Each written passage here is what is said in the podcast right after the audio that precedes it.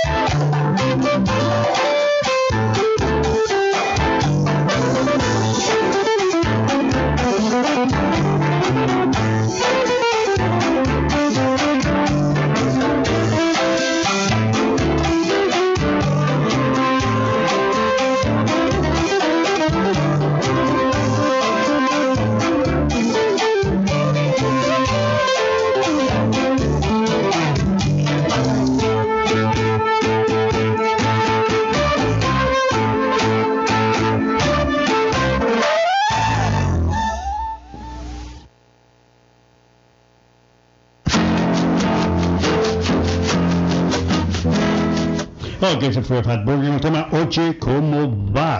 Como le es un tema creado por Tito Puente, muy conocido, hace varios años atrás fue un hit del momento. Y como le decía a todos mis oyentes, bueno, los oyentes ya de punto medio viejo saben perfectamente y conocen bien que lo que es una fusión, es eh, lo que es el ritmo de Latin Jazz que acabamos de escuchar aquí el punto omega. Bien, bien, bien, bien. Miren, tenemos muchas cosas que comentar hoy. Evidentemente han pasado muchas cosas durante la semana y la semana pasada.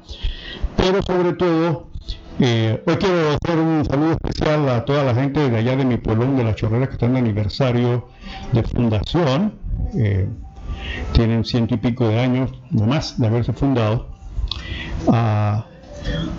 Estaba verificando cuál es la razón de la fundación. Ah, realmente no existe. Yo sí estuve en los archivos nacionales tratando de encontrar una fuente básica legal para determinar la fecha de fundación. No, aparece, por lo menos Panamá en los archivos nacionales no aparece, aparecen muchas cosas del municipio que inició, pero se dice que fue, fue fundado en el siglo antepasado, ¿sí? 1700, puedo buscar las fecha que las tengo por aquí anotadas, y ellos están celebrando, y estamos celebrando pues eh, un aniversario más de fundación del distrito de La Chorrera. Tengo entendido que Arraiján también está en esas celebraciones y otros eh, municipios más, así que felicitaciones a toda la gente de La Chorrera. Y bueno, eh, mucha gente solamente hablan de chorrera, del bollo, del chicheme y este tipo de cosas, pero eh, chorrera también tiene, ha contribuido a la historia del país. Eh, chorrera ha tenido dos presidentes, sí. El más reciente que fue, evidentemente, todo el mundo lo conoce, el doctor Aristides Rollo, chorrerano. Chorrera también ha tenido a grandes deportistas como ha sido Mariano Rivera, todo el mundo lo conoce, también las hermanas Ferris que han descollado en el tema atlético, pero como ocurre en este país muchos valores nuestros son olvidados porque ni siquiera los apoyan con los recursos necesarios y las hermanas Ferris pues, también rompieron algunos récords eh, olímpicos en carrera. Hemos tenido poetas como Martín Fuyet y también tuvo un presidente, Joaquín Riasco, Sí, nadie se acuerda de ese nombre y nadie sabe quién fue. Joaquín Riasco fue presidente de la República de Colombia, no de Panamá. Joaquín Riasco García ocupó por breves días la jefatura del Estado colombiano allá en el año de 1867, tras el derrocamiento del general Tomás Cipriano de Mosquera. Él nació en San Francisco de la Chorrera, el día 19 de noviembre de 1833. El nacimiento de Riasco está registrado en la parroquia de allá de la Chorrona, una parroquia muy vieja. Eh, su padre también era militar de carrera. Había participado en las luchas de la independencia suramericana bajo las órdenes del general José María Córdoba. Y después de unos años radicados en el Istmo de Panamá, contrajo matrimonio con Paulina María del Carmen García, de esa comunidad, o sea, chorrerana, pero en el año de 1845 fue trasladado al estado de Magdalena, donde crecieron sus hijos. O sea, a pesar de que él nació, pues se trasladó a Magdalena, tal allá. Eh, también interesante esto eh, de que en la chorrera también nació su hermana, eh, que se llamaba Rosa María del Carmen Riasco. Interesante de esto que ella, esta muchacha chorrerana, se casó con José María Campos Serrano, importante, que fue presidente de Colombia, así que esta chorrerana también fue primera dama de la República de Colombia entre 1887 y 1880, perdón, 1886 al 87 luego que se, pues, se convirtiera en la primera dama de la República de Colombia. Para que sepan los chorreranos que me están escuchando, pues eh, sí hay contribuciones importantes. Tenemos también eh, eminentes juristas como el doctor Silvio Guerra, muy conocido localmente, un jurista, un jurista catedrático académico que ha escrito varios libros, muy conocido en el campo penal también. Así que, bueno, el doctor Rollo, abogado, conocidísimo también, participó durante la vida política del país actualmente creo que es el ministro del canal, Chorrerano. Así que Chorrerano, siempre le he dicho, Chorrerano es más que Boyo y Chicheme. También hay otras cosas adicionales. Lo, interesante de esto es que a veces los propios chorreranos no se dan cuenta de los valores que tienen. La calle que se llamó Mariano Rivera era casualmente la calle Joaquín Riasco. Le cambiaron el nombre. Yo no sé por qué, pero de repente hubieran podido. Eh, porque hay muchos chorreranos que ni siquiera saben quién es Riasco. Y cuando yo digo que somos ignorantes, nuestra propia historia se molesta. Y ay, no, digo ignorante. Sí, somos ignorantes, carajo. No hay nada que hablar. Si no saben. Entonces hay, hay que tratar de darnos cuenta de lo que somos para poder entender lo que vamos a hacer. Y eso es un problema que tenemos aquí en Panamá. Y una de las cosas que mencionaba el doctor eh, Bernal la semana pasada, cuando analizó de manera muy esquemática la situación del Estado panameño, que yo dije que era un criterio eh, contundente. Yo lo voy a analizar aquí, pero sé que mucha gente no entendieron el análisis del doctor Bernal. Pero vamos a analizar porque realmente eh, este tipo de análisis proviene de mentes brillantes que hacen análisis académicos bien profundos. Y muchas veces la gente no lo entiende y no le paran bola, como dicen corrientemente. Pero sí, sí, sí es grave la apreciación que hace el doctor Bernal, que la vamos a desmenuzar aquí para que la entendamos. Y no deja de tener valor esa apreciación. Bueno, yo quiero llamar un mensaje también a algunos oyentes de, y mandarle saludos a algunos oyentes de, de Punto Mega, siempre han estado con nosotros. Jaime Chao, allá en Chujuan, en China, presidente del Club de Leones Chino Panameño. Y están en Miami, que nos está escuchando, la zona luz de Nimble, Colón. La gente de Colón, siempre un abrazo para ellos. Y como todos allá en La Chorrera, Herminio Pérez y el ingeniero Denis Talaveras, también allá en La Chorrera, que están de cumpleaños, como le dije. John, John también y la señora Inés allá en David. También está mi hermano Leo Mendoza en Los Ángeles y Tessie Aria del Club de las Muchachas Doradas. Saludos Tessie y a todas las muchachas del Club de las Muchachas Doradas. Bueno, hay varios temas que analizar. Vamos a hacer un poquito más de música, mi estimado, porque vamos a tener la entrevista también del diputado Juan Diego Vázquez. ¿Está Juan Diego Vázquez aquí con nosotros? Bueno, ya Juan Diego está con nosotros aquí. Creo que también vamos a tener a alguien del IDAN para que responda qué es lo que está pasando con el sistema de agua. ¿Tenemos a Juan Diego en la línea? Sí. Eh, muy buenos días, diputado. Bienvenido a Punto Mega. Ramón Mendoza le saluda, Juan Diego. Hola, ¿cómo están? Buenos días a ustedes y a sus oyentes. Muy bien, muy bien. Gracias por atender nuestra invitación, Juan Diego. Juan Diego, bueno, la, básicamente la invitación y las preguntas que siempre hacemos es, y he visto que hay cierta actividad en la, en la Asamblea, pero eh, tú que estás en el grupo de los independientes has estado siempre eh, cuestionando muchas de las corrientes tradicionales de la Asamblea. ¿Podrías decirnos qué está haciendo la Asamblea ante esta situación que vive ahora mismo el país? Fue la misma pregunta que hice a Sombroso la semana pasada que estuvo con nosotros. O sea, estamos en una situación crítica donde se requieren leyes o ideas innovadoras para poder empujar este país, sobre todo para lo que viene, Diego. Sin embargo, no veo eso. Creo que estaban discutiendo si ponerle el nombre a las exclusas de Jimmy Carter o, o Torrijos, no sé qué, pero, pero en el fondo el país necesita soluciones. ¿Cómo está el escenario en la Asamblea, Juan Diego? Bueno, yo en primer lugar tengo que decir que no es cierto que las propuestas de uno u otro diputado sean lo que centren el debate legislativo, que las personas piensen o que se quiera hacer ver que la Asamblea está discutiendo ahorita qué nombre poner a las excusas es una mentira, porque lo que se dio fue que el día jueves el presidente de la Asamblea, que es diputado de la República, con su facultad de presentar proyectos, presentó un proyecto que ni siquiera ha iniciado su trámite de discusión. Entonces, querer minimizar la labor de la Asamblea de ese día o inclusive de esa semana en ese proyecto de ley, yo creo que y sería alejado de la realidad. La Asamblea justamente el día jueves aprobó en segundo debate un proyecto de ley de la bancada independiente que ha sido del consenso de todos los diputados, que es el programa de becas Innova, que viene a darle la oportunidad y diría yo, vendría a buscar que se fomente la educación en este país, que es uno de los temas que más vamos a necesitar fortalecer cuando salgamos de esto, porque busca plantearle la, la posibilidad a las empresas multinacionales y a las que están instaladas en la Agencia Panamá Pacífico, en el área de Veracruz, en Arraiján, que en vez de hacer los pagos que el próximo año les tocaría hacer por la ley que los regula, que es que han tenido cinco años, si no estoy equivocado, exentos de una serie de impuestos, en vez de hacer esos pagos a los impuestos como establecería el procedimiento normal de la DGI, puedan crear una fundación, una ONG y destinar todos los fondos, lo que estaríamos hablando de bastante dinero, en becar a panameños para licenciaturas, para maestrías e inclusive para otros títulos superiores, fortaleciendo así la calidad de la educación. Recordando además que el proyecto establece que las personas becadas tendrían la obligación de pagar una serie determinada de tiempo en una institución pública. Por lo que buscamos es formar personas afuera de alta calidad, pero además que esas personas vengan a compartir su conocimiento con el país de manera directa y, por qué no, como docentes de algunas otras profesiones. Eh, diputado, esa, esa idea muy buena este, no va a la par con los objetivos de, del IFARU o, alguna iniciativa privada, que también hay fundaciones por ahí privadas que otorgan becas o dan este, eh, este tipo de, de, sostén a los estudiantes. Creo que las embajadas, en las embajadas también tienen... Eh, ¿Me copió, diputado? No, no estoy escuchando bien. Ok, ok, le repito.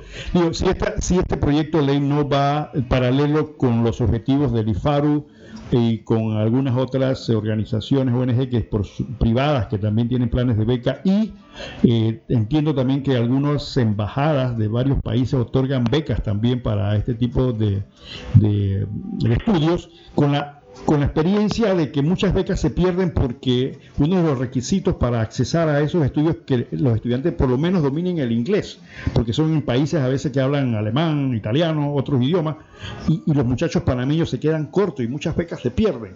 No, no iría paralelo con eso y ese tema de, cómo eh, capacitar a nuestros estudiantes para que puedan acceder, porque no solamente el hecho que vayan a un país a, tomar eh, eh, maestrías o doctorados o, a licenciarse, sino que tienen que tener la, primero la base académica y segundo, el idioma.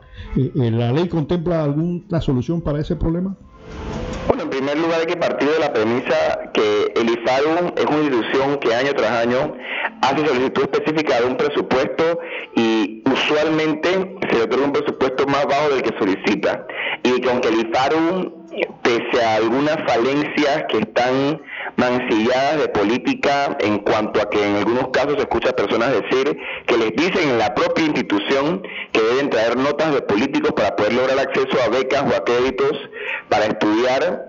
El IFARO no puede llegarle, ni, ni podemos pretender que le llegue a todos los panameños que tienen la oportunidad o que buscan la oportunidad de seguirse educando. Por lo que creo que cualquier iniciativa, esta o alguna similar o mejor, que venga a permitirle a más panameños y panameñas mejorar su calidad educativa porque hay que reconocer que Panamá está muy por debajo del promedio mundial en cuanto a calidad educativa superior, yo creo que es una gran oportunidad. Además, yo creo que lo que usted plantea sí es un tema estructural. Yo creo que la mayoría de los panameños o de los estudiantes panameños no estarían al alcance de estas becas, pero yo creo que tampoco tenemos que alejarnos de lo que existe. Mm, eh, definitivamente buscar perfeccionar el conocimiento en lenguas y en muchas otras áreas o aspectos es importante para el país, sobre todo en vista de los últimos resultados en las pruebas internacionales a las que nos sometemos e inclusive las nacionales.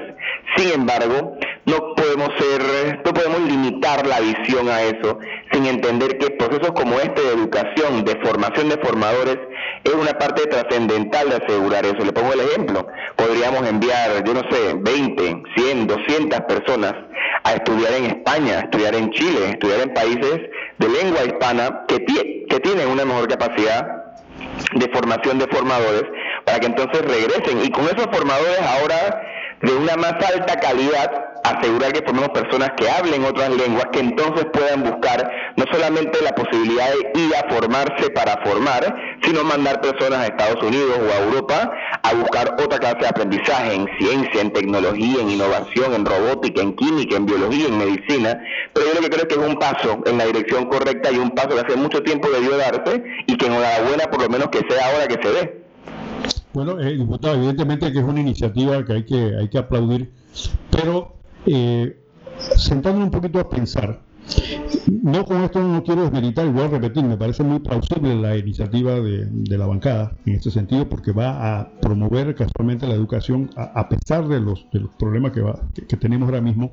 la pregunta es la siguiente, cuando se hace un y sé la respuesta y usted la sabe también. O sea, cuando se hace un programa de esta clase para obtener becas o, estudios exteriores para reforzar nuestros profesionales locales, normalmente, normalmente debería, debería haber un plan básico hacia el cual dirigir esto. O sea, debe haber un cuadro de necesidades profesionales a satisfacer. Por ejemplo, no vamos a, por decir algo, no vamos a mandar, por ejemplo, estudiantes a estudiar astrofísica nuclear cuando de repente no tenemos necesidad de un astrofísico nuclear o astrofísicos nucleares aquí.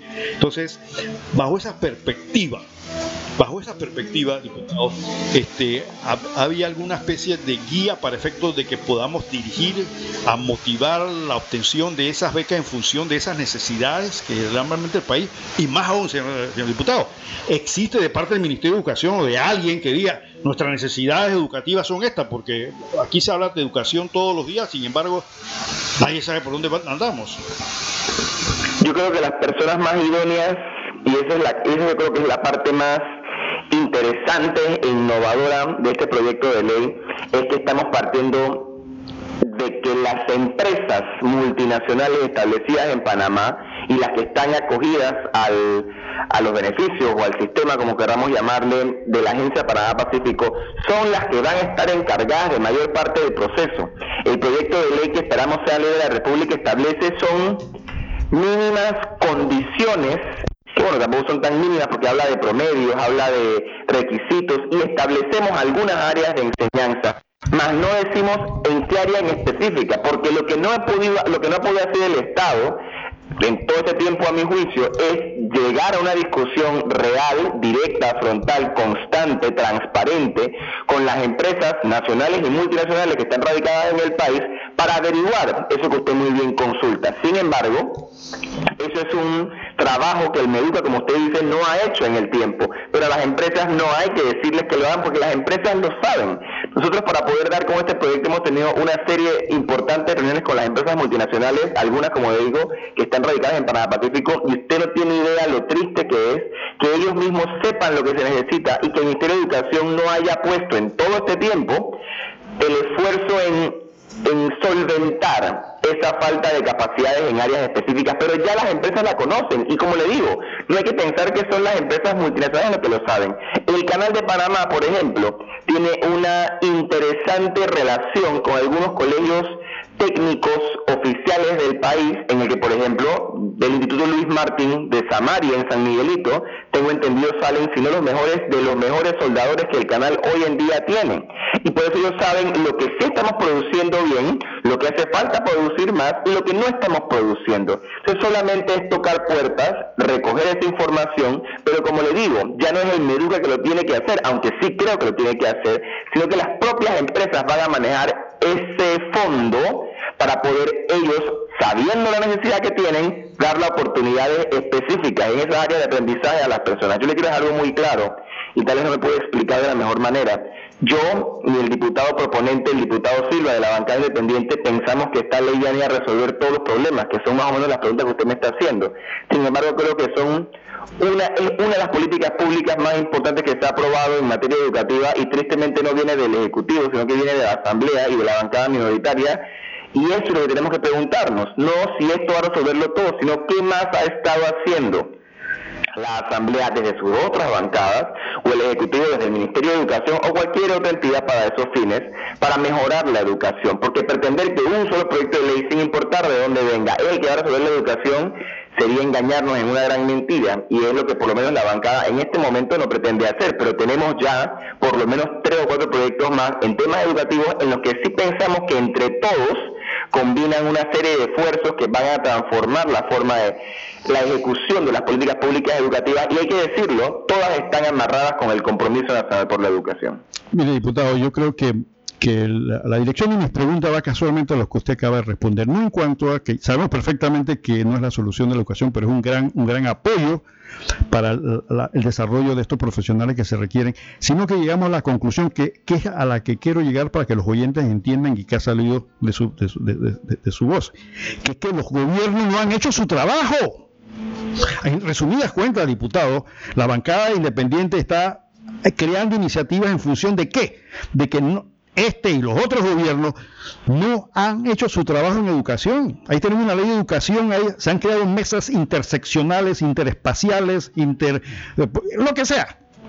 Y no avanza el tema de la educación. Entonces salen iniciativas como esta, que evidentemente es una solución importantísima, pero para solventar los problemas que debería ser un problema de orden conceptual y gubernamental como política de Estado. A eso voy de que gente joven como ustedes, los diputados de la bancada independiente, salen con esta iniciativa para irle tapando los huecos de la deficiencia educativa que han tenido todos estos gobiernos, que se llenan la boca cada vez que llega un gobierno nuevo, y usted me corrige si estoy equivocado, se llenan la boca alegando que tenemos mesas de estudio, el eje vertical con el eje horizontal, hemos hecho análisis del pensum académico, y no avanza. Entonces, ideas como estas son como empujones que le da a la educación para efecto de decir, hey, tú no estás haciendo tu trabajo, pero como bien dice usted, ha salido de la bancada de la gente joven, de la bancada independiente, mientras que el resto no, yo no he visto ninguna iniciativa en ese sentido, así que yo, lo felicito y yo creo que ese es realmente lo que yo quiero analizar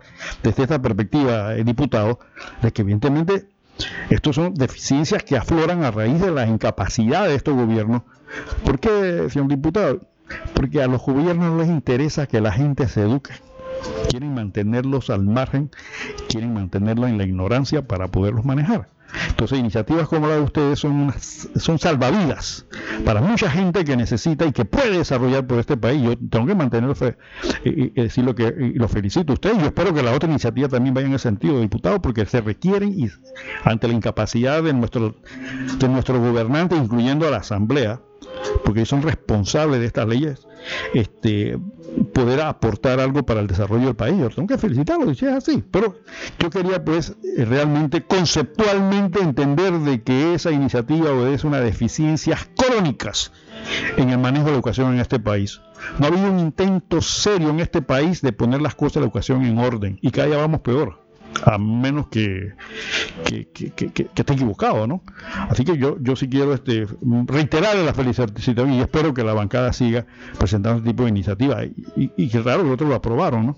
Porque evidentemente para ellos no representa ningún riesgo político, pero pero ha sido muy bueno, diputado, que sigan. Y con la otra iniciativa, ¿se puede saber cuáles tienen en mente la bancada eh, independiente?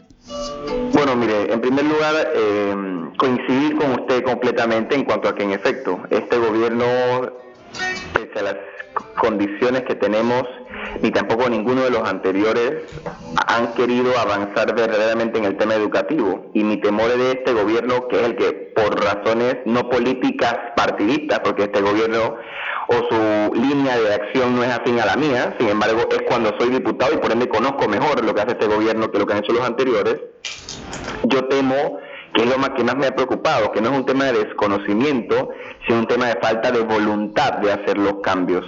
Y eso es un tema altamente preocupante para mí, para la bancada y sé que para muchos diputados.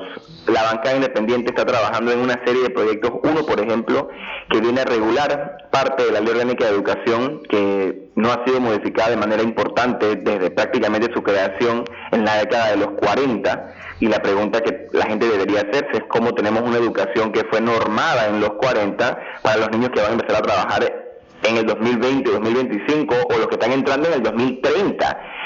Y la respuesta es que no va a funcionar porque en efecto no está funcionando. La banca independiente va a trabajar en proyectos de ley que puedan garantizar un acceso real a la teleeducación, que es lo que se está haciendo ahora mismo, de la, de la educación a través de medios telemáticos, digitales, virtuales, sincrónicos o asincrónicos, porque no está regulado verdaderamente y hoy, tristemente, el Meduca sale aderoso a decir que está contento con lo que hace, pero mm, debe recordar en educa todos los días y los panameños debemos recordar todos los días que solamente es uno de cada dos panameños los que está recibiendo educación en este momento. Es decir, el 50% de la educación no está recibiendo educación, por lo que yo, por ejemplo, ni siquiera llamaría educación, porque si no llega a todo el mundo no es educación.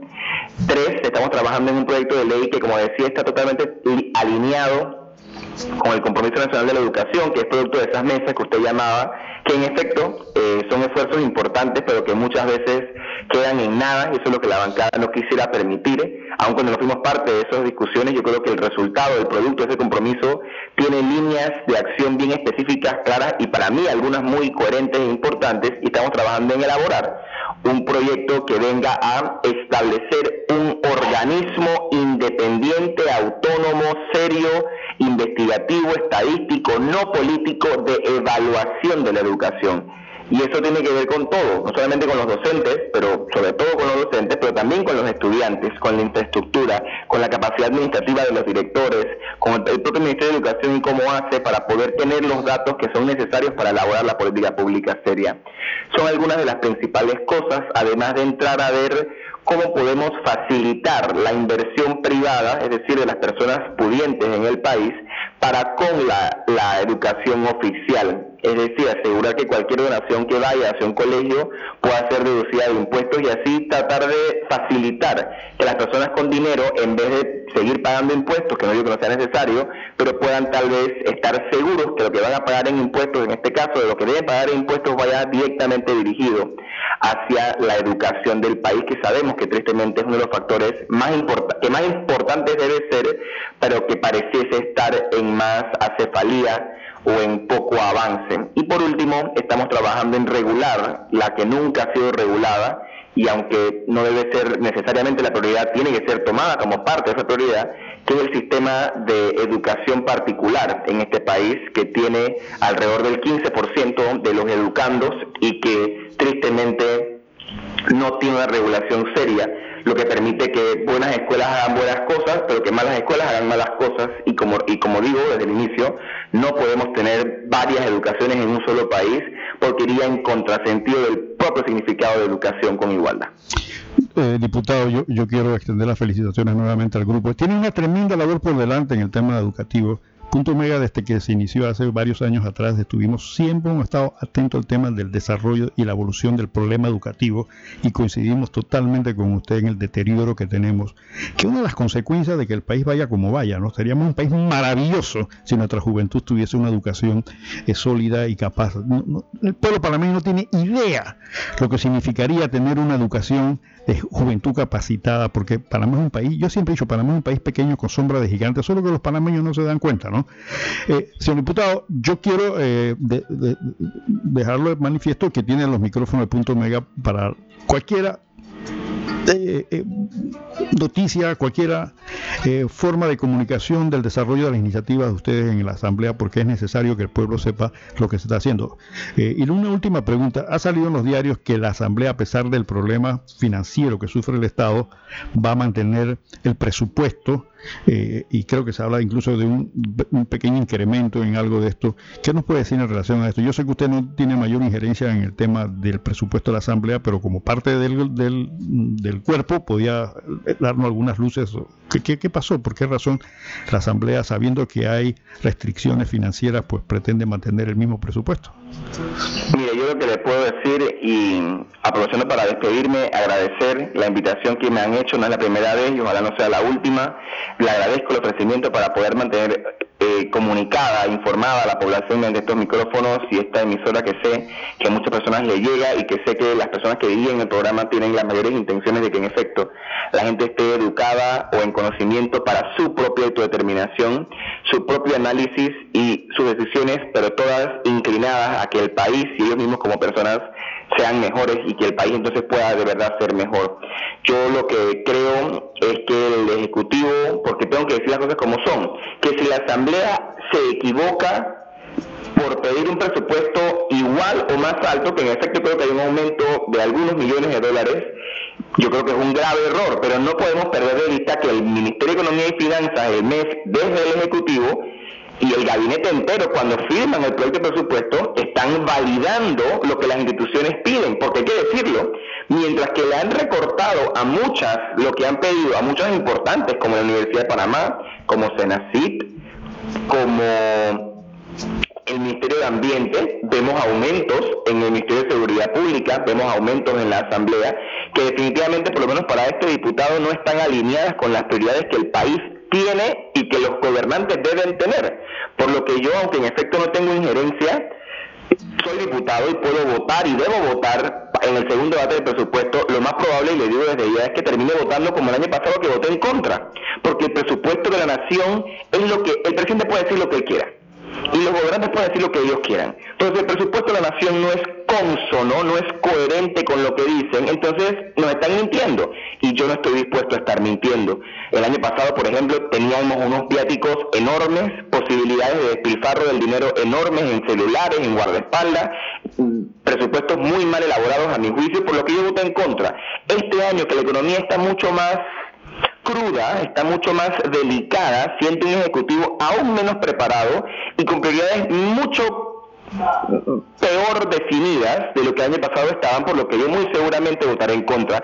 Y no solamente por lo de la Asamblea, porque sin que se trate de ver que lo estoy defendiendo o justificando, porque no lo justifico, no lo comparto y lo cuestiono y lo condeno, ese aumento de la Asamblea es es mínimo en, en, qué tan grave es para el país comparado con lo que otros aumentos y sobre todo otras disminuciones significan o van a significar en el detrimento o en el deterioro de lo que el país necesita. Le pongo un solo caso para terminar y le pido mil disculpas a ustedes, a audiencia, porque como había anunciado, tengo un compromiso ya.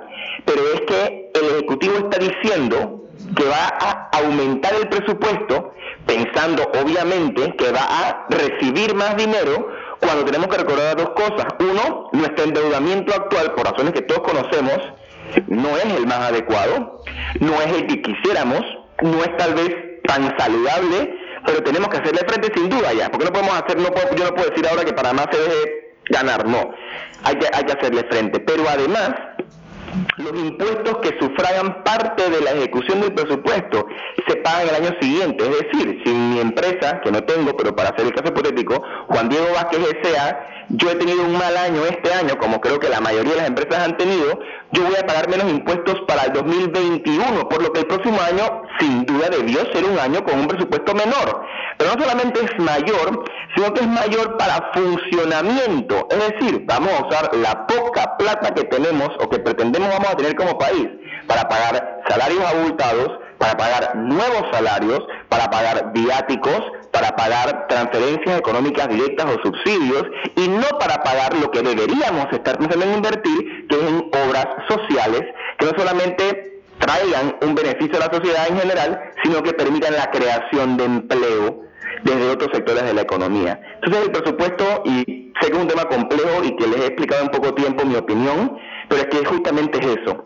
Es un tema muy complejo que el Ejecutivo no ha sabido explicar y con el que este diputado está muy incómodo. Y como le digo, cuestiona lo que la Asamblea está tratando de hacer, pero creo que hay temas mucho más delicados que tienen que ser debatidos por encima de lo que la Asamblea quiera o no quiera hacer. Así que yo le agradezco los micrófonos y les mando buenos días a usted y a la audiencia y que tengamos lo que queda un buen fin de semana. Como no, gracias diputado. Fue el diputado Diego Vázquez de la bancada independiente eh, conversando con nosotros sobre algunos temas importantes, sobre todo el tema de educación, la iniciativa que tienen ellos ahora y sobre todo el tema del presupuesto. Miren, yo quiero, eh, miren, yo, yo a veces tal vez peco de hablar un poco en detalle de las, eh, de las cosas, porque hay muchos de nuestros oyentes que no entienden algunos temas. El tema del presupuesto. ¿Qué es el presupuesto de la nación? Primero es una ley que se aprueba todos los años. Como aquellos que saben, pues disculpen que les reitere, pero para aquellos que no saben, pues este, muy brevemente esto. El presupuesto es simplemente, como dice la palabra, un presupuesto, o sea, una proyección de ingresos contra egresos. ¿Ok? Lo que vamos a usted en su casa tiene un presupuesto de gasto, o sea, lo que usted, lo que usted gana, esos son los ingresos, lo que usted va a pagar son los egresos, tan sencillo como eso. Entonces se hace por el año que viene. ¿Perdón? Sí, tenemos a alguien en la línea. Sí, adelante, buenos días. Licenciado, muy buenos días, Panamá. Denis Talavera. Licenciado, permítame y, para darle las gracias al honorable diputado Juan Diego Vázquez por haberse aceptado nuestra invitación al programa y bueno, eh, lo ha hecho de una manera extraordinaria como siempre. Y para recordarle a la audiencia que en unos minutitos, aquí a las 11, tendremos al ex candidato presidencial Juan Carlos Navarro a las 11 de la mañana para darle seguimiento a, a otros puntos importantes en esta emisora y su programa Punto Omega. Les escucho. Bueno, gracias, ingeniero Talavera. El ingeniero Talavera es parte de la coproducción, también nos ayuda ocasionalmente en coordinar las, entrevistas. Gracias, ingeniero. Bueno, como le decía, mi estimado oyente, el presupuesto es ingreso contra ingreso y como dice un presupuesto es algo que se estima que va a pasar. El presupuesto del Estado, lo que la plata que recibe el gobierno, se divide en dos grandes secciones. Operación e inversión, que fue lo que habló ahora mismo el diputado. ¿Qué es operación? Todo lo que se gasta en planilla, todo lo que tiene que ver con la utilización de recursos humanos, etcétera. E inversión es lo que el gobierno gasta en carreteras, en escuelas, eso es inversión. Y hay inversión normal, lo que llama inversión social. La inversión social es casualmente para dirigir eh, políticas destinadas a acabar con la pobreza, mejorar la educación, darle mejor salud, etcétera, etcétera. Y lo que dice el diputado Vázquez es que este gobierno, y no este, muchos, de la poca plata que van a recibir, van a utilizarla la mayor parte en mantener planilla. Porque eh, la planilla del Estado se ha incrementado, o sea, ha aumentado. Entonces, en situaciones donde eh, se requiere dinero para desarrollar proyectos que generen empleo, este gobierno lo está utilizando para mantener más gente trabajando. Metido. Y todos sabemos los que somos usuarios de los servicios públicos que muchas veces se nota que la gente que es contratada no sabe ni lo que están haciendo. O son muy limitados. Usted recibe una llamada a veces de un funcionario de un despacho que tiene que ver con temas legales y no sabe absolutamente nada espera, pero es licenciado, se graduó ayer, pero bueno, ya lo va a meter porque es hijo del partido. Entonces, cuando hay esos criterios políticos dañinos, dañan todo el sistema del Estado. Así no podemos avanzar. Entonces usted está trabajando, aquí nos quitan el 7% de lo que paga impuestos de la renta, a todo el mundo le quitan impuestos para pagar planilla. Y lo más grave de esto, mi estimado oyente, es cuando los gobiernos se endeudan para pagar planilla. Y este gobierno está endeudado. Está pidiendo plata prestada, no solamente para atender la emergencia, sino para pagar planilla. ¿Por qué? Porque no les da. Los ingresos se han caído un 30 y pico por ciento y no hay plata. Entonces, ¿qué pasa? Aumentan la planilla, meten más gente. Explíquenme eso, ¿no? eso esas son las contradicciones que los gobiernos deben explicar. Ejemplo, usted está en su casa. Usted gana, su presupuesto es mil dólares al mes, puede decir algo. ¿Ok? Usted tiene eh, eh, gastos de su casa, comida, etcétera, etcétera, los gastos domésticos. Y también tiene eh, dos, tres gastos adicionales en el tipo que le lava el carro, el tipo que le plancha, el tipo, la persona que, le hace la etcétera, le hace limpieza, que eso. Entonces usted agarra esa plata de los mil dólares y le reducen el salario. Entonces que ahora vas a ganar 700. Te tumbaron 300 dólares de porque estás en problema. Pero en lugar de eso tú vas y le pides a alguien, no 300, sino 500 dólares adicionales para seguir pagando el tipo que te limpia el carro, el tipo que te hace el aseo, el tipo, ¿me entiendes? Entonces, ¿cuál es la razón de esto? Si lo que necesitas es ajustar el cinturón, reducir los gastos y lo que llaman por ahí los administradores de empresas, los ingenieros industriales, maximización de recursos, o sea, sacarle el jugo a lo poco que tienes. Pero no. Pero no, entonces, bien lo ha dicho el, diputado Vázquez, entonces el cuestionamiento, entonces, ¿pero qué clase de gobierno tenemos? Ahí tenemos la famosa licitación de autos. Yo me puse a revisarla. Están pidiendo diferentes tipos de autos. Lo que yo no entiendo, yo, y sería bueno que lo explicaran. Primero, piden carros de gasolina, de diésel, carros automáticos y manuales. Y piden un modelo que se llama SUV, SUV, piden hatchback. Eso es lo que yo encontré, a menos que sea una licitación que aparece en Panamá Compras.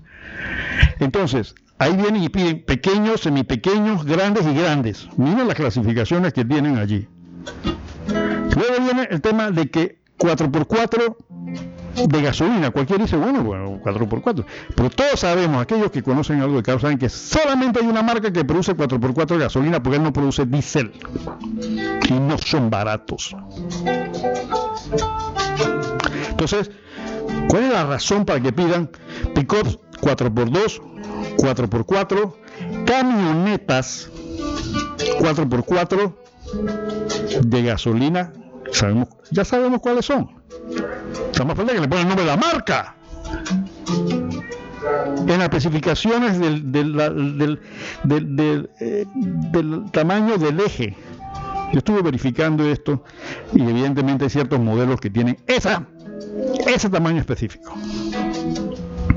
Entonces, ¿cuál es el sentido de la licitación? Están pidiendo lo que se llama el SUV. ¿Qué significa SUV?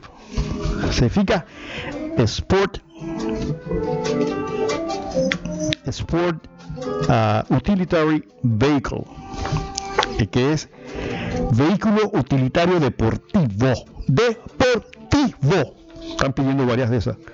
¿Para qué quiere un funcionario del gobierno un carro utilitario deportivo? ¿Cuáles son las labores que tiene que hacer un carro utilitario deportivo con asientos de cuero y acondicionado? Explíquenme. Cuando estamos con el cuello apretado, que le estamos quitando plata a gente, como la Universidad de Panamá. Y entonces estamos solicitando estos tipos de carros. Oiga, pidan un solo tipo y ya, se acabó. ¿Por qué tienen que ser eh, camionetas grandes y medianas? ¿Sabes cuándo cuestan las grandes? 60 y pico mil para arriba. ¿Por qué? Porque el trasero de un funcionario público no puede ir en cualquier tipo de asiento, tiene que ser de cuero, con aire acondicionado. ¿Por qué? Aquí hay muchas empresas que le pagan a sus ejecutivos un buen salario y llevan, llevan su carro. ¿Por qué no pueden poner su carro? ¿No te gusta el puente? Déjalo pues. Es que yo voy a ser nombrado director de la sección de correo internacional y no sé qué, tengo derecho a un carro. Que no hay plata, listo, punto, coge tu taxi, tu usa tu carro. Ya. Pues señores, hay muchos busitos escolares que están ahora mismo en graves problemas. Arriéndenlo a los busitos. Dice que ahí hay unos busitos también que están tienen, van a arrendar. Arriéndenselo a, la gente que no puede, que ahora mismo tiene cero ingreso. Actívense pues. Hay bastante busitos en la calle colegiales que bien pueden servir para esto pueden organizar eh, servicio público de transporte de los ejecutivos oficiales. Que al final de cuentas no rinden nada. Que al final de cuentas la gran mayoría son funcionarios inoperantes, casi ineficientes, hombre. Es una característica de este gobierno y de muchos.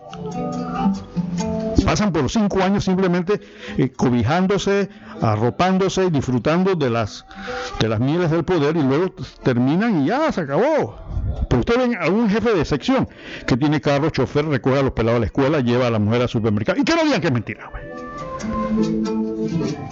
Yo me acuerdo hace muchos años que conocía un funcionario de, un, de una institución local que cargaba los carros para irse el fin de semana a la playa, hombre, los dos carros oficiales allá cargando a la familia, hombre, sinvergüenzudamente, así cae, listo, cambio fuera, y lo hacen. No van a tapar el dedo. Podía escuchar la explicación del director de presupuesto diciendo, lo que pasa es que nos estamos ahorrando un dinero. En comparación con años anteriores, nos, hemos, nos estamos ahorrando casi un millón de dólares. Este, esto es una acción de ahorro pero ¿para qué necesitas esto en esta época? No me vengas con ese cuento que me estoy ahorrando. ¿Ah? Y otra cosa que veo, no sé si es la misma licitación, pero una licitación de carro, un mínimo de 40 mil kilómetros recorridos. O sea, tú vas a alquilar un carro que está usado 40 mil kilómetros. 40 mil kilómetros prácticamente es un año. Eso lo saqué de Panamá Compra. No estoy inventando, y está. Entonces, ¿qué pasa? Señor presidente, ¿qué pasa? Unidos podemos, decimos. Esas son las cosas que comentaba el, diputado Vázquez, cosas que son contradicciones que no entendemos, hombre. Somos una partida de brutos que no entendemos esas grandes políticas estatales cuando te dice que no tienes plata y sin embargo estás gastando plata. Yo no entiendo. Es que el resto de la humanidad son unos perfectos imbéciles que no entendemos esas cosas tan importantes. ¿Cómo, un gobierno no tiene plata? Está gastando plata en cosas que se pueden ahorrar. Yo no sé, no sé. Eh, eso pasa porque simplemente, como me decía un taxista que he usado, eh, me dio permiso para usar esta invención, de que Panamá se llama Pendejistán y que nosotros somos pendejistanos. Porque va a ser esta cosa y va a pasar. Entonces, cuando un funcionario sale con este tipo de argumentos de que nos estamos ahorrando en relación al año pasado, eh, las condiciones no son las del año pasado. Las condiciones cambiaron, estamos en situación crítica, la gente está en la calle, no tienen empleo. El gobierno está recibiendo plata. Suspendan eso y racionalicen entonces el gasto. Vamos a ver dónde sacamos movimiento. ¿Cuáles los carros son que no se están usando? Vamos a ponerlos a caminar. Y entonces, como dije, si necesitan transporte, hay cantidad de busitos escolares que se están comiendo un cable. Hombre, esto hasta diciembre, señora, vamos a hacer un contratito ahí para ayudarte, vas a transportar a la gente al ministerio tal. Entonces, venga, eso es gente que usaban carros oficiales. Venga, te vas en este busito, te vas a recoger tu casa, te lo Así como, así como hacen ellos recogiendo muchachos, recogen los llevan a, trabajar y por los regresan a su casa. ¿Cuál es el problema? Y ayudas a la gente que no tiene. Eso es solidaridad, eso es estar unidos. ¿Para qué tener este tipo de cosas? No, pero quieren andar en carros eh, de último modelo, con asiento de cuero, ustedes saben, eh, con chofer, porque evidentemente esos carros eran chofer, ¿no? Chofer van a hacer, ¿no? Aquellos que son para los ejecutivos, porque están, también están pidiendo camiones, volquetes y qué sé yo. Entonces son cosas que no quedan claras, mi estimado Y lo único que lo escuché del, del, del, director de presupuesto que dijo, eh, bueno, las normas legales establecen que la mala utilización de los vehículos del gobierno, eso ya es una falta que... Sí, todos lo sabemos, hombre, pues, todos lo sabemos. Por aquí sabemos exactamente qué hace la gente con las reglas y con las leyes, hombre, y a quién se les aplica. ¿Sí? Hace unos meses, no sé cuánto fue, encontraron un vehículo de la asamblea con droga. ¿Qué pasó con eso? ¿Alguien sabe algo de eso? Yo no sé. ¿Qué pasa? ¿No? En fin, mi estimado oyente, realmente estas cosas son son deprimentes, ¿no?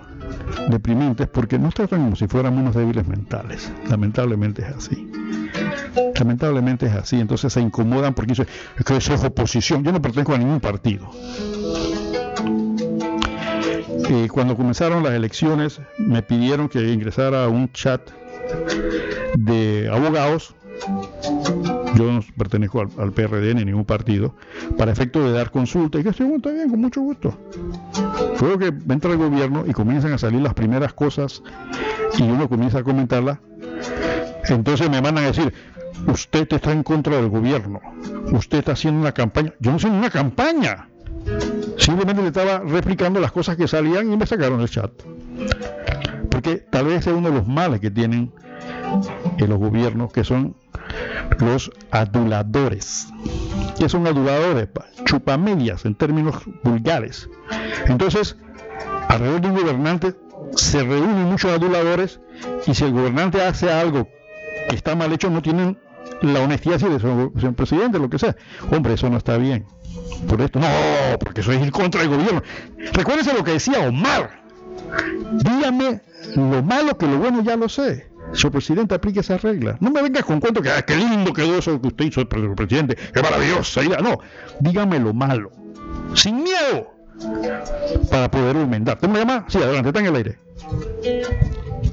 Ah, tenemos al exalcalde de Panamá, Juan Carlos Navarro, en línea, ha aceptado la invitación. Muy buenos días, licenciado Navarro, bienvenido a Punto Mega. Muy buenos días, Ramón, y muy buenos días también a Denis. Y muchas gracias por la invitación, siempre a su orden. Muy bien, eh, eh, mi estimado exalcalde. Este, ahora mismo el país está en una situación muy crítica por el tema de la pandemia, pero también hay una situación política un poco confusa, ¿no?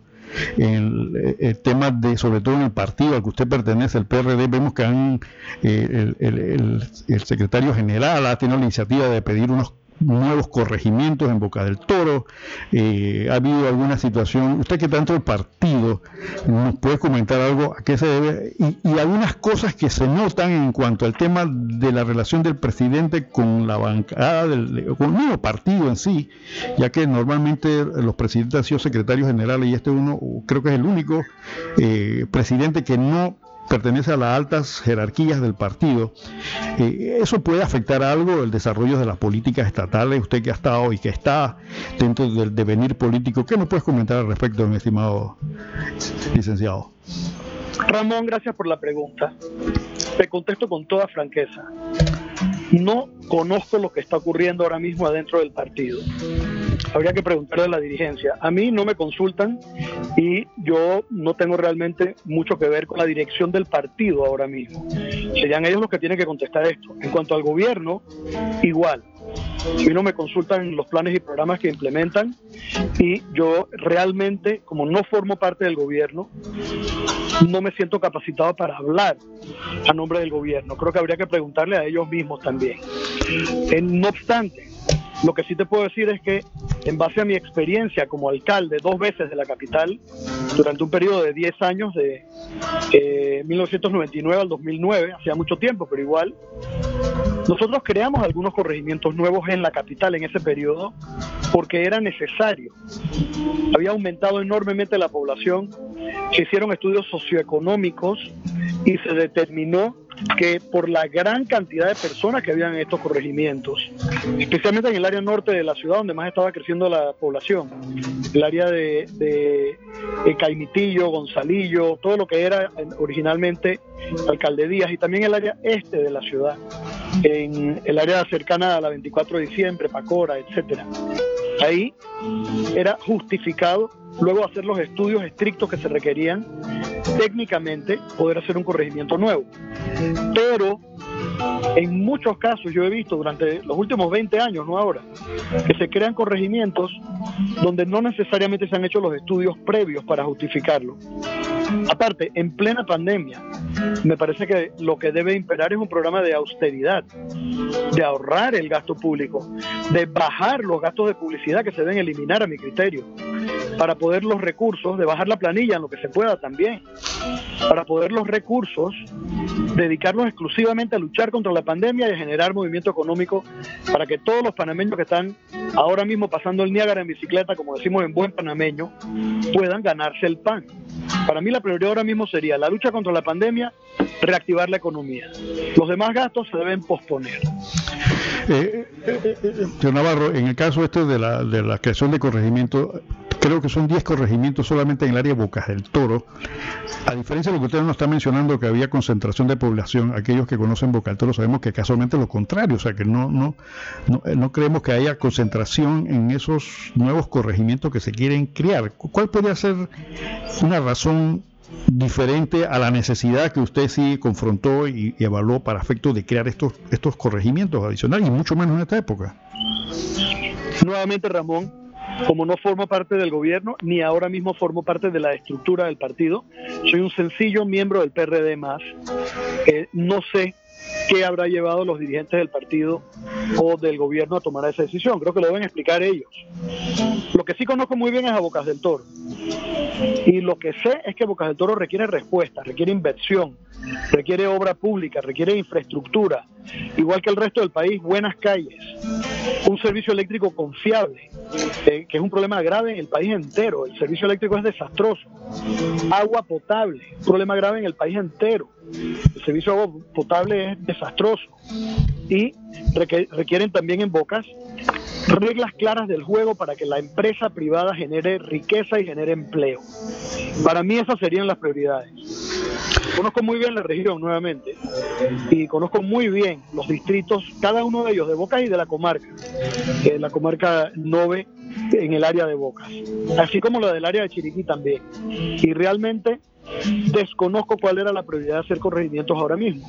Creo que eso lo deben explicar los responsables de haberlos creado. Para mí la prioridad sería otra ayudar a Bocas a salir adelante con empleo, garantizar agua potable, asegurarnos que hay un buen servicio de electricidad, invertir en carreteras para que el bocatoreño tenga cómo sacar su producto y hayan buenas conexiones comerciales, estudiar proyectos importantes como mejorar la interconectividad de Bocas del Toro con Chiriquí para poder que haya movimiento comercial mucho más fluido entre ambas provincias, inclusive entre Puerto Armuelles y Almirante, entre Puerto Armuelles en Chiriquí y Almirante en Bocas del Toro, que está prácticamente toda la infraestructura en su lugar para poder mover contenedores, comercio, carga entre ambos puntos. En fin, estas para mí serían las prioridades. Combatir la pandemia con buenas instalaciones de salud y generar actividad económica.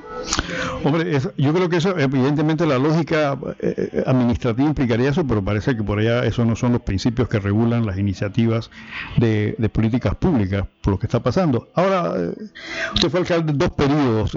¿Cómo usted, en lastimosamente entró la pandemia y dañó un poco el asunto, pero ¿cómo, cómo ve o cómo podría calificar usted la, gestión del actual alcalde en relación a la iniciativa que tenía de la playa y otras iniciativas que ya andaban dando vueltas en relación a... Usted conoce bien la capital, usted conoce perfectamente eh, las necesidades del, del distrito de Panamá. ¿Cuál es su opinión al respecto, don Juan? Te digo la verdad, me pareció excelente cancelar ese proyecto, como lo anunció la alcaldía hace unos días, para dedicar sus recursos a combatir la pandemia y dedicar sus recursos también al desarrollo económico, a generar empleo, a, todo lo que desarrolla la actividad económica en la capital. Eh, desconozco yo la planificación del proyecto. Nunca, la verdad, tuve oportunidad de que, se me, de que me presentaran el proyecto y no me invitó la alcaldía tampoco a una presentación del proyecto de la playa, ni tienen por qué hacerlo. Ellos tienen su grupo y su equipo de trabajo, igual que el gobierno, y son ellos los responsables de sus actos. Lo que sí te puedo decir es que la decisión de eliminarlo es la correcta. La decisión de cancelar el proyecto de la playa en media pandemia se tomó bien, y por ello hay que reconocer al alcalde que supo en ese momento tomar la medida, que no es fácil, de cancelar un proyecto que para él era importante. Y lo cierto es que a mí me alegraría mucho ver y me gustaría mucho ver que todos los recursos de la capital se dediquen a las necesidades básicas de los capitalinos. ¿Qué necesitamos, ¿Qué necesitamos en la capital, Ramón? Y los que me están escuchando, ustedes que viven en la capital, ¿qué necesitamos ahora mismo? Buen servicio de agua potable que no hay, fundamental para combatir la pandemia. Todos los días nos dice el Ministerio de Salud que nos lavemos las manos. Sí, como no, con mucho gusto lo hacemos para cuidarnos, pero para que eso ocurra tiene que haber agua. El agua potable es fundamental para la salud. Yo empiezo por el agua. Segundo, servicio eléctrico tiene que mejorar el servicio eléctrico. la luz se va a cada rato, no importa si usted está en Pacora o está en Juan Díaz o está en el área de San Felipe, donde yo he vivido por muchos años, o está, de hecho, en Panamá Oeste, en el área de Chorrera o La Chorrera, perdón, o de Arraiján. El servicio eléctrico deja mucho que desear, hay apagones constantes, fluctuaciones de voltaje y esto afecta muchísimo la calidad de vida de la gente y la seguridad de las personas. En tercer lugar, para mí es crítico todo lo que tiene que ver con servicios de salud. Los panameños ahora mismo tenemos que depender de un buen servicio de salud pública. Requerimos que hospitales y centros de salud públicos tengan buenos médicos, que esos médicos estén descansados con todas las herramientas que necesitan para trabajar, que tengan todos los equipos de seguridad, nuestros médicos, las batas, las viseras, las mascarillas, los guantes, los cubrezapatos, todo lo que requieren para poder trabajar tranquilamente. Esos médicos que lo están dando el todo requieren buenas instalaciones y buenos insumos médicos. No puede ser que si un médico decide recetar hidroxicloroquina al captar a un paciente en la etapa temprana del COVID, no tenga esa medicina disponible inmediatamente para empezar un tratamiento temprano. Este tratamiento al que me refiero fue el que tuvo tanto éxito en Guayaquil. E, empezó teniendo uno de los peores récords, Guayaquil, del COVID, y logró combatir y ganarle la batalla al COVID en base en parte a este tratamiento y al trabajo de toda la sociedad en su conjunto. He mencionado tres temas críticos, agua, electricidad y salud. Y para mí el cuarto, sin duda, el cuarto y el quinto serían la seguridad. Necesitamos que la policía sea respaldada por la ciudadanía y siga dando su mayor esfuerzo para darle seguridad a todos. Y el quinto tema crítico para mí, necesitamos generar riqueza y empleo. Nunca ha sido tan importante el poder reactivar nuestra economía. Hay que permitir que se reabra la actividad económica con todas las medidas de salud y bioseguridad, pero hay que hacerlo de inmediato. Necesitamos una economía abierta, activa y necesitamos invertir en todo lo que haga falta para que la economía genere empleo y genere oportunidad y progreso. Esto es crítico ahora mismo en esta pandemia. Bueno, Licenciado, yo espero que eh, la gente del gobierno que está escuchando, porque ese criterio suyo eh, coincide con varios sectores, sobre todo el sector eh, privado, sobre la gente que está ahora mismo en la calle sin empleo, que no saben qué va a pasar.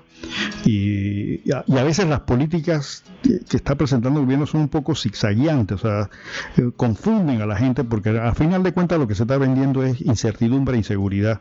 Y atender los puntos que usted está mencionando, evidentemente, sería algo bien, bien positivo para el gobierno.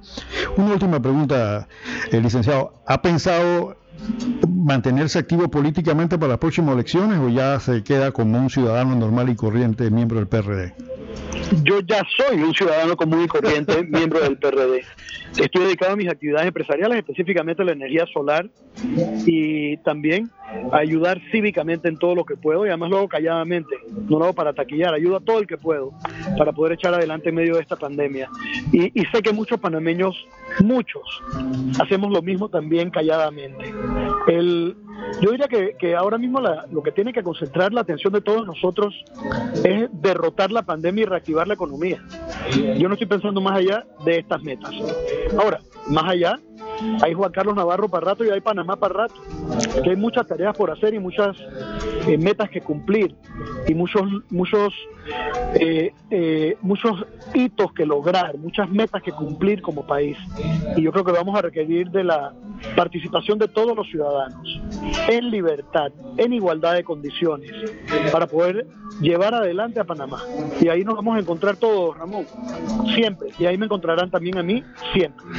Bueno, licenciado Juan Carlos, eh, Punto Media tiene los micrófonos abiertos cuando desee manifestar su criterio, porque siempre es bueno escuchar el, pensamiento de gente que ha tenido experiencia tanto en la administración como en política, en situaciones donde los oyentes, el ciudadano necesita un poquito de guía, independientemente de los de lo que normalmente procuran eh, los medios de poder o quienes los adversan, sino criterios como el suyo. Yo, le agradezco eh, la intervención y reiteramos nuevamente, pues que con mucho gusto Punto Mega queda a su disposición para escuchar cualquier comentario que tenga bien. Se lo agradecemos tremendamente, mi estimado exalcalde del distrito de, de Panamá. Ramón, muchísimas gracias, muchas bendiciones a todos los que nos están oyendo. Igual, ánimo, fe, a trabajar, a echar adelante, a cuidarnos, aprender a vivir con el virus y a echar adelante. Que nadie va a ser las cosas que no hagamos nosotros mismos por nosotros mismos. Bendiciones a todos. Como no, gracias. Fue Juan Carlos Navarro, ex alcalde del distrito de, la, de, de, de Panamá, ex candidato presidencial. Fue miembro activo muy activo del PRD, actualmente sigue siendo miembro, pero ya retirado pues de las actividades políticas. Vamos con nuestras cuñitas y con el minuto ecológico aquí en Punto Mega.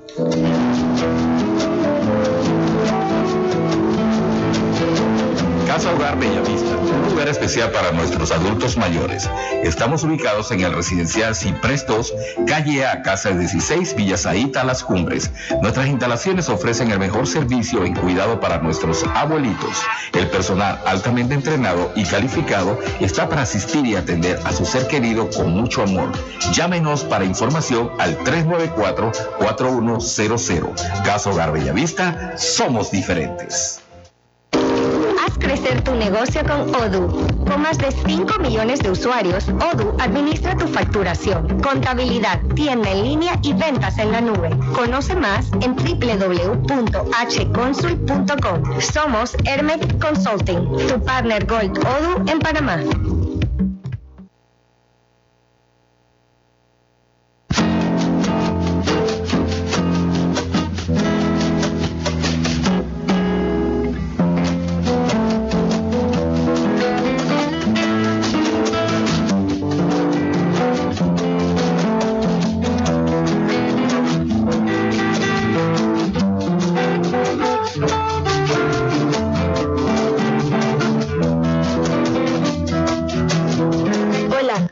Que los humedales en Panamá están siendo afectados por la actividad humana? ¿Pero qué son los humedales? Los humedales son zonas bajas de terreno que son inundadas por las lluvias, desbordes de ríos o por las aguas costeras, como es el caso de los manglares. Los humedales son refugio de gran cantidad de animales como cangrejos, mapaches, gatos solos, serpientes, aves, murciélagos y mucho más, así como de diversas clases de plantas.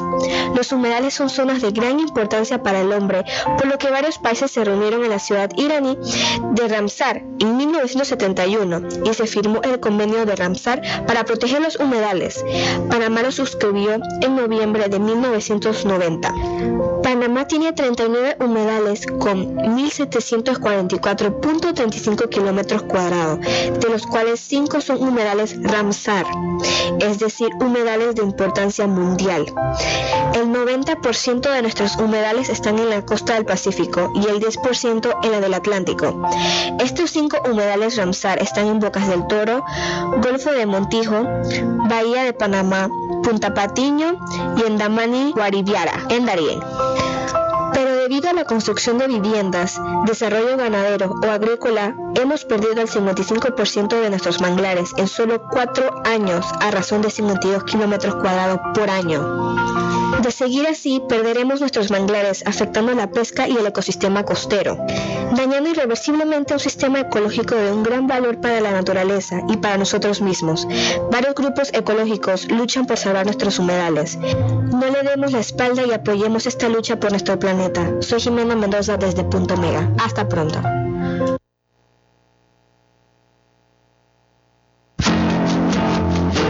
Ok, ok, ese fue nuestro punto ecológico por Jimena Mendoza, nuestra coproductora en el tema de ecología. Miren, se aprobó la ley de moratoria bancaria.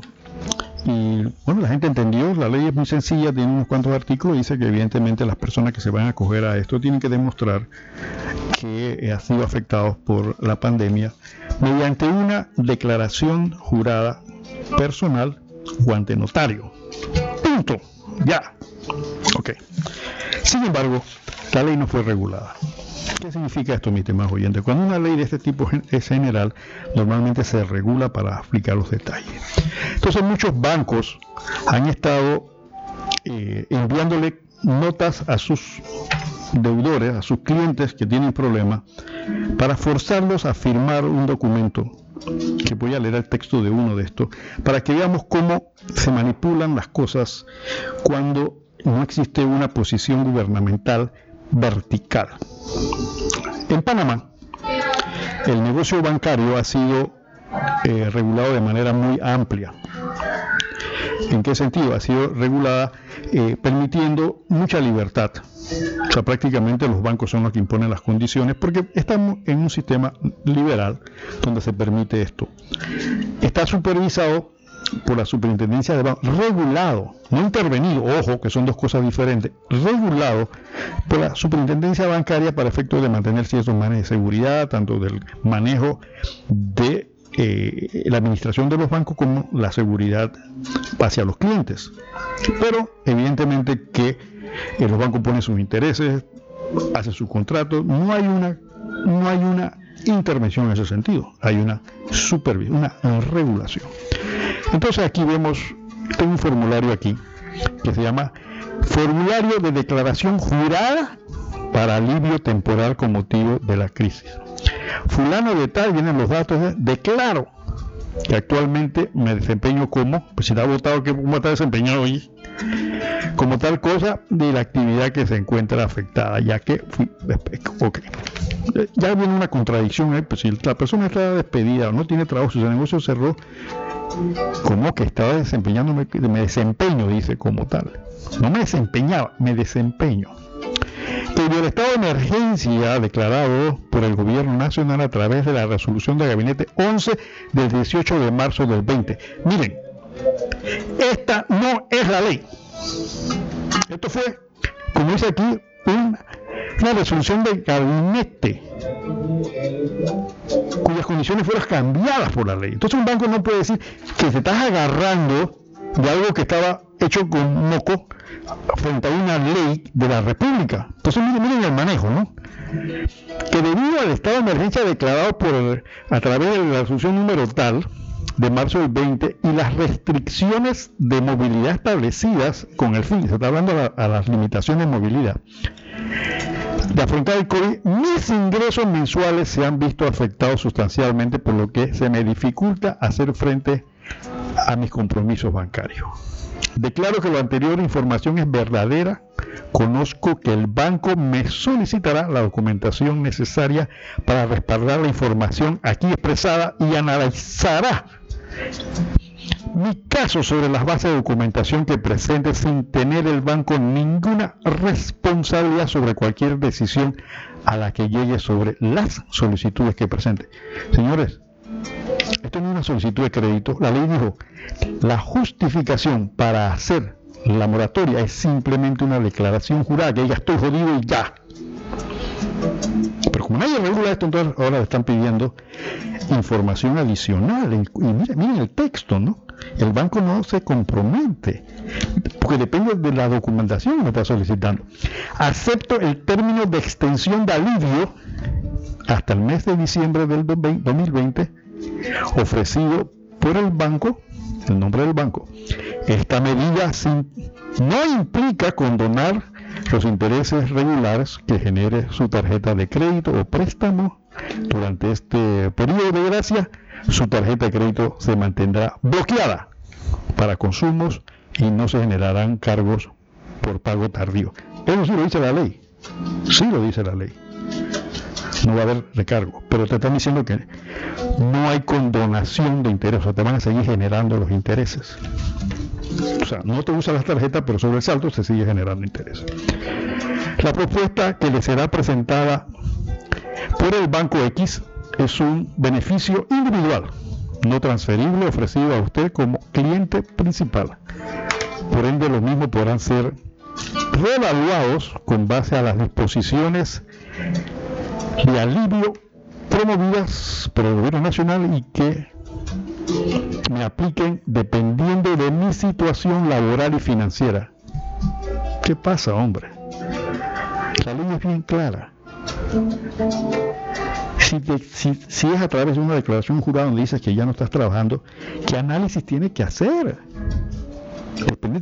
Ya te digo que estás jodido, que estás sin No puedo seguir pagando porque simplemente la pandemia me hizo cerrar mi negocio. Ya. Una declaración jurada, si que son jurada, tú no tienes por qué tener entonces que someterte a prueba y revisión de documentación. El presente documento se presenta a través de correo electrónico. Entonces, ¿qué pasa? Evidentemente que no hay regulación y están obligando a los clientes a firmar esto, que es al margen de los requisitos legales. Porque hay bancos que dicen, no, yo te doy la, yo te doy la moratoria siempre y cuando estuviste al día hasta marzo del año pasado y tal cosa. Pero si ya en marzo estamos jodidos, independientemente de la pandemia.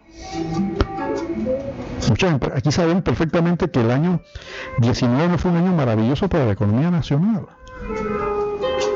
Entonces, ¿para qué sirve esta regulación automática? ¿Por qué? Porque ahora los bancos diciendo, tú tienes que traer una serie de papeles para analizarlo, a ver.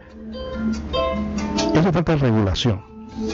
Y ahí donde la superintendencia bancaria y el gobierno deberían poner un poquito de atención, porque no es cuestión de que, ok, los bancos van a cobrar. Si le estás soltando mil y pico millones adicionales, hombre. Vamos a tener problemas por su cartera de inversiones que se pusieron a jugar a la bolsa de valores y ahora los valores se cayeron. Pero de las medidas que tienen a los bancos no, ha, no, ha, ninguna que diga que tienen que capitalizar. ¿Qué significa capitalizar, mi estimado oyente? Que los dueños de los bancos tengan que meterse la mano en el bolsillo. A final de cuentas, quien mete la mano en el bolsillo va a ser, va a ser el, gobierno. Y está bien, hay que ayudarlos, no sino que hay que ayudarlos. Pues es una situación difícil, extraordinaria. Teniendo fuerzas. Entonces bájense del bus también y pongan algo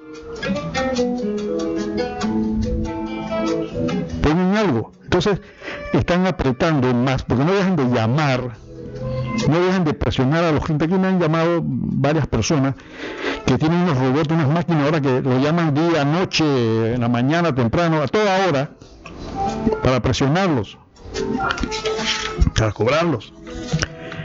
En esa misma línea, el Banco Nacional de Panamá decidió abrir a los jubilados una tarjeta de débito. ¿Sí? Perfecto. ¿Qué es una tarjeta de débito? Simplemente la, la, platita, la poca platita que reciben los jubilados se va a depositar en una tarjeta de débito para no tener que estar dando vueltas, no tengan que ir a retirar los cheques, para evitar la contaminación, etcétera, etcétera, lo cual me parece bien porque los jubilados son, son las principales personas que son afectadas por el COVID. Me parece excelente la idea, pero observen la nota que le forma el Banco Nacional a los jubilados. Por este medio, yo, jubilado X, Declaro bajo la gravedad del juramento que reconozco y acepto que, escuchen, bajo gravedad de juramento, con tu plata, que es tu jubilación, que en virtud del estado de emergencia nacional que afecta a la República de Panamá por la pandemia del COVID se hace necesaria la apertura de una cuenta para recibir los fondos producto de mi jubilación para seguir con las recomendaciones del Ministerio de Salud. Perfecto, eso está bien. Está bien. La cuenta cuya apertura solicito corresponde a la cuenta ta, en adelante la cuenta y se rige por las políticas y procedimientos que el Banco Nacional de Panamá, en adelante el banco. Ahí repitieron B, corrigen ahí, pues repitieron dos veces la letra B. En la cuenta podrá, podrá recibir los depósitos provenientes de la caja de seguros producto de mi jubilación. Muy bien.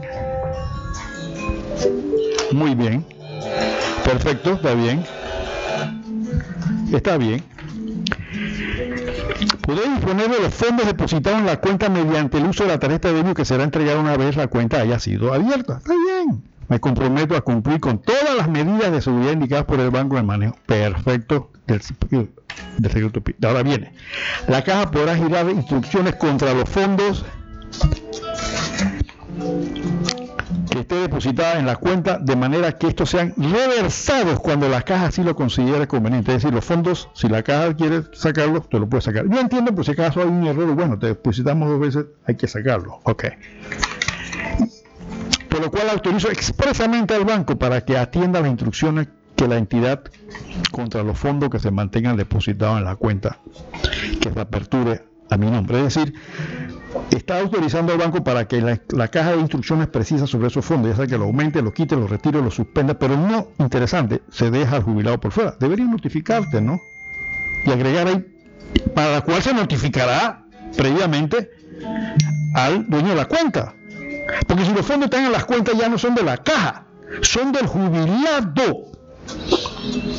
Son del jubilado. Entonces la caja queda con autorizada para quitárselo por Señora, vamos en principio de legalidad. Al momento que hace la transferencia, la propiedad de los fondos son de jubilado. Pero aquí dice que la caja te lo puede quitar y te lo puede volver a poner. Vamos a, entender que, lo que se quiere decir es que si la caja se equivocó y te mandó mil dólares en lugar de 200, la caja tiene derecho a decir, oye, oye, te voy a retirar. Sí, pero deberían especificarlo en caso de errores y notificar al jubilado, obviamente, porque esa es la parte del jubilado como que a disposición después que es tuya de que la caja del seguro social te la puede quitar y te la puede modificar. La caja podrá girar instrucciones contra los fondos que usted deposita en la cuenta de manera que estos sean reversados, porque pues ya son del jubilado, ya pasaron a propiedad del jubilado, hombre, por favor, departamento legal del banco. ¿Sí? Así estime conveniente conforme a las normas y reglamentos que por autoriza expresamente el banco para que atienda, ya lo leí. entonces viene lo otro, he leído y entendido todos y cada uno de los términos y condiciones y tarifas de cargos para el manejo de la cuenta, por lo que al firmar la presente solicitud acepto y me adhiero sin ningún tipo de reserva a estos términos y condiciones. ¿Cuáles términos y condiciones? A los jubilados no le están entregando ningún término y condiciones, mis estimados señores, mi estimado jubilado, usted le entregaron una tarifa de costos que usted está jurando conocer y aceptar. Esos son jubilaciones. No es una operación de crédito. Sigue diciendo la nota del Banco Nacional. Además, autorizo expresamente al banco para debitar automáticamente a la cuenta los cargos, comisiones o recargos producto del uso de la tarjeta de débito y la cuenta es decir, a los jubilados se le va a cobrar como un cliente normal y corriente. No sé. Está bien. Pero es bueno que el jubilado sepa cuándo le van a cobrar. ¿Cuánto van a cargar por eso? Pero aquí es bajo el gran jubilamento que conoce. Yo soy jubilado y a mí no me ha entregado nada absolutamente el Banco Nacional en ese sentido. Y yo, yo quisiera que los jubilados me digan, no, está equivocado, licenciado. A mí sí me llegó una nota, están todos los cargos y todas las cosas que tengo que pagar. Corroborar la veracidad de la información aquí suministrada y obtener cualquier información necesaria y relativa a esta solicitud. Señores, esto no es una operación de crédito, hombre. ¿Qué tipo de información, qué solicitud hay que revisar? Están poniendo la poquita plata que ganan los, los ubicados en una cuenta de débito y ya. ¿A, revisar qué? ¿Qué tiene que revisar un jubilado que tiene 70 años? ¿Qué le, van a revisar al momento que le depositan la, plata en la cuenta? Esto, es una cosa interesante, ¿no?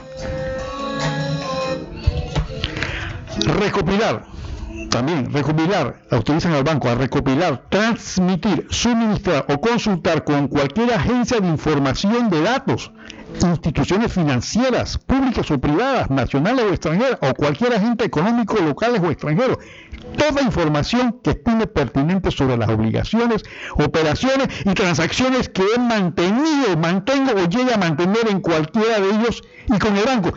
Un jubilado por amor de Dios ¿Qué pasa con el Departamento Legal del Banco Nacional? Escuchen esto, esto es como si fuera una operación de crédito, es para asegurar los derechos del banco. A un unidad, un pobre viejito está firmando dice que está, está autorizando el banco para recopilar, transmitir, suministrar o consultar con cualquier agencia de información de datos, instituciones financieras públicas o privadas, nacionales o extranjeras, o cualquier agentes económicos locales o extranjeros, toda información que estime pertinente sobre las obligaciones, operaciones y transacciones que he mantenido, mantengo llegue a mantener con cualquiera de ellos y con el banco. Es decir, mi estimado jubilado, ahora le pueden investigar todo lo que usted tenga o haya tenido por la tarjeta de débito donde le van a depositar sus 200 dólares o 300 dólares. Usted está jubilado, técnicamente ya está fuera de, de actividad económica, pero ahora lo someten a esto. Sigue diciendo, a consultar de tiempo en tiempo mi referencia de crédito. ¿Qué tiene que revisar referencia de crédito de un jubilado? Si la plata que está llegando ahí es la plata de él, es de la jubilación. Él no está pidiendo al banco un crédito. Si jubilado pide un banco, eh, crédito un banco, entonces sí tiene que someterse a, las regulaciones correspondientes. Pero señores del Banco Nacional, los jubilados le están depositando la plata ahí a ustedes. Ustedes van a tener un fondo ahí utilizable durante algunos días sin costo. Ustedes lo saben como banquero que eso es así. Varios millones le van a entrar al banco, algunos van a estar por varios días ahí sin costo. Ustedes saben que eso cuesta plata. deberían pagarle a los jubilados por, por haberlo depositado ahí. Porque que una cuenta de ahorro, ¿cuánto están pagando? ¿Cuánto están pagando? Consultar de tiempo mis referencias bancarias. O sea, mi estimado, tú te ganas 100 dólares de jubilación. ¿Para qué? Vamos a suponer que este viejito tuvo una mala referencia. ¿Qué vas a hacer con eso? ¿Le vas a cancelar la tarjeta de débito? Si se la plata de él. No es producto de, de un préstamo, ni ninguna obligación con el banco. Manifiesto y accionero expresamente al banco, sus apoderados, directores y funcionarios de cualquier consecuencia o responsabilidad resultante del ejercicio que haga de esta autorización. Aparte de eso, el banco es irresponsable totalmente de lo que haga. A mí me parece que esas son las cosas. Por eso digo, mi estimado oyente, que a veces nos tratan como débiles mentales, ¿no? Tú, tú, tú que eres jubilado, que me estás escuchando, ¿te puedes imaginar esto? Por una tarjeta de débito por tu plata que te has ganado a través de años de trabajo para que sea investigado. Para que te, con nacional o extranjera, ¿con qué objeto? Siendo Banco Nacional, yo creo que ahí se le fue, como dicen, se, le fue el, se le fue el pollo, se le fue la mano en pollo. Yo entiendo que hay abogados y que no lo piensan todo legalista y qué sé yo, pero pongan, primero el hecho de que al momento que se posicionen la cuenta entiendan que la plata ya no es de la caja es de jubilado. Porque él tiene que, que su plata, que es de él, de su propiedad, y, le, solicito respetuosamente que revisen el Código Civil lo que significa propiedad. Y en el caso de valores, en el caso de dinero, cómo se adquiere la propiedad. ¿Sí? Entonces, es una propiedad condicionada. Yo sé la respuesta, es que eso nunca va a pasar. El banco nunca va a hacer eso quítalo pues. Ya, elimínalo. Por esa respuesta, cuando te ponen esos contratos así, de esa clase, cuando reclamar, no, no, no se preocupe, que el banco nunca va a hacer eso. Eso, está ahí porque, bueno, quítalo. ¿Y por qué irresponsabilizas a los directores del banco y además si hay un mal manejo de esa información o del manejo de la cuenta? Es básico que los banqueros tienen que responsabilizarse por el manejo de los fondos que tienen. Eso es una norma en el Banco Nacional y en todos los bancos del mundo. Porque la plata no es de ustedes. La plata de los bancos no es de los blancos, es de los depositantes. Por eso son regulados. Pero bueno, estas son las cosas que se dan en, en Pendejistán, donde pareciera una tontería, pero bueno, así es. Mire, tenemos otro temita aquí, se nos está pasando el tiempo muy rápido, sobre el servicio de agua en el sector oeste. Supuestamente me iba a llamar invitado un coordinador de, de proyectos, qué sé yo, del IDAN. Porque como bien dijo el ex alcalde Navarro, uno de los grandes problemas que tiene este país es el tema del agua. Y ustedes han visto que el tema del IDAN pasa en gobierno y pasa en gobierno y no le meten el diente de verdad. No hay ni en la asamblea ni por iniciativa de los, diferentes ejecutivos de eh, meter el diente al IDAN. La pregunta es ¿por qué será? ¿Será que el problema del IDAN tiene un problema que no se puede resolver? No. El problema del es que es un gran negocio es posiblemente el último gran negocio de servicios públicos que quede que no ha sido eh, privatizado o que no ha sido regulado. No se justifica que una de las necesidades primarias de un pueblo, que es el abastecimiento de agua potable, no se haya solucionado. Aquí veo que sale de que el, la ACP, la Autoridad Canal de Panamá, tiene predispuesto 500 millones de dólares para aliviar el problema hídrico, el problema de agua del canal. Y creo que dentro de ese componente está el abastecimiento de agua a la ciudad de Panamá. Pero yo me hago la pregunta, ¿qué hacen con los 68 millones? Creo que es la cifra, me corrigen, estoy equivocado. 68 millones de galones de agua dulce que se pierden cada vez que un barco pasa por el canal. ¿Qué hacen con esa agua? ¿Por qué a nadie se le ha ocurrido usarla? Es agua dulce. Y se vota en el lado Pacífico y se vota en el lado Atlántico. Se vota en el lado, en el sector este y se vota en el sector oeste. Yo no he visto ninguna iniciativa que diga, ¿sabes qué es agua que se está votando? La vamos a tomar, la vamos a reprocesar. Yo quisiera que le, que regalaran al Estado de Israel, por decir algo nada más, 68 millones de agua que pasar un barco para que haría ese país con esa cantidad de agua. ¿Qué haría? Un país sin agua, con esa agua que se tira al mar. ¿Por qué no la reprocesamos? Porque es mejor invertir 500 millones de dólares, estar haciendo cuencas y estar haciendo lagos y desviándolo para acá. ¿Entendiste? ¿Por qué tiene, por qué que botarse el agua? No es que no hay agua, es que se bota. Ahora, ¿necesitan agua para canal? Es correcto. Abrir una zanja nueva, pero no hay que ser un ingeniero para darse cuenta que si tú tienes X cantidad de agua y abres una zanja nueva que se va a utilizar más agua, evidentemente que esa cantidad de agua vas a tener que usarla también para lo otro. Y si no te alcanza, deberías haberlo sabido con tiempo. ¿O no? No esperas que vaya a haber más lluvias, pero yo no lo puedes controlar. Entonces, ¿Qué pasó ahí? Supuestamente se hicieron unas excusas para ahorrar agua. No, se está ahorrando nada. Creo que me corrí, creo que 3-7% del Eso es lo que. Todo este show de, la, de, las, de, las, de las compuertas especiales, de la, ¿para qué? Todavía tenemos demandas del canal de Panamá dando vueltas de demandas por varios miles de millones de dólares. Porque aquí nos, especializamos en contratar compañías de oscuro porvenir, como el caso ahora que tienen con FCC. Entiendo, cuando usted abre una cuenta de un banco, le dicen que hay que hacer el due diligence. Usted va a depositar 12.500, ¿dónde sacaste esa plata?